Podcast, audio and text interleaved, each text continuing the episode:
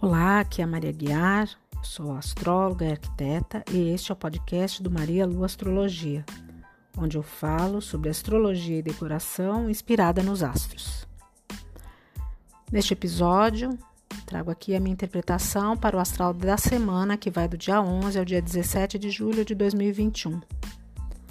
A semana começa com Mercúrio ingressando em Câncer dia 11 no domingo que pode deixar as palavras mais doces durante esse período, que vai até o dia 26. Nos primeiros dias deste trânsito de Mercúrio por Câncer, podemos ter alguns dias de inspiração mais filosófica, romântica e otimista, como reflexo do bom contrato entre Mercúrio e Júpiter. Com Mercúrio transitando pelo signo que simboliza a emoção e a sensibilidade, o período favorece uma comunicação em um tom mais pessoal do que de costume com uma capacidade maior de intimidade e afetuosidade. Os mistérios da água não podem ser falados, só sentidos. Então, nesse período, os pensamentos poderão ser cultivados de forma reservada e os segredos protegidos.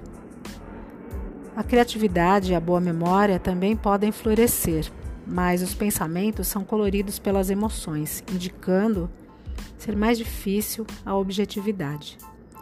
Nesses dias, ficar mais nostálgico e voltado às recordações é uma possibilidade.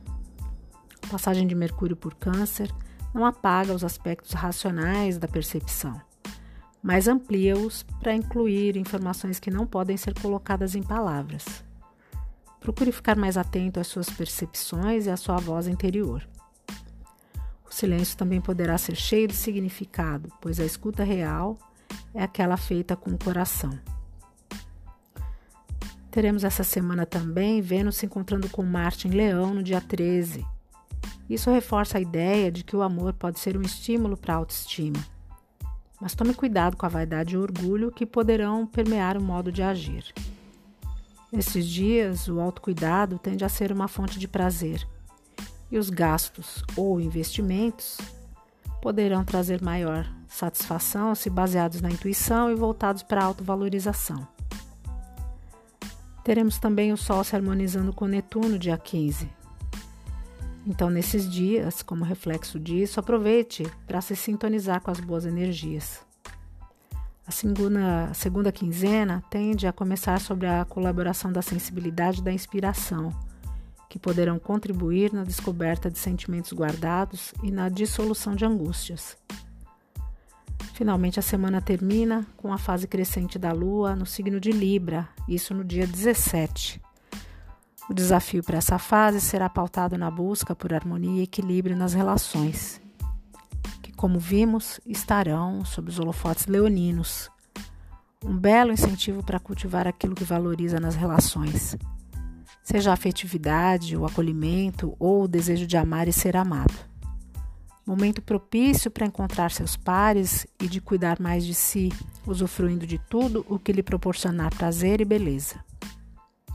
É isso. Espero que essas interpretações possam te ajudar a conduzir melhor seus dias e que você contribua aqui comigo,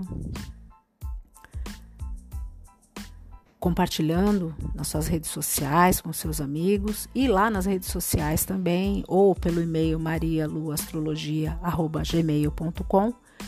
Deixe seu comentário, a sua dúvida ou a sua sugestão. Até o próximo!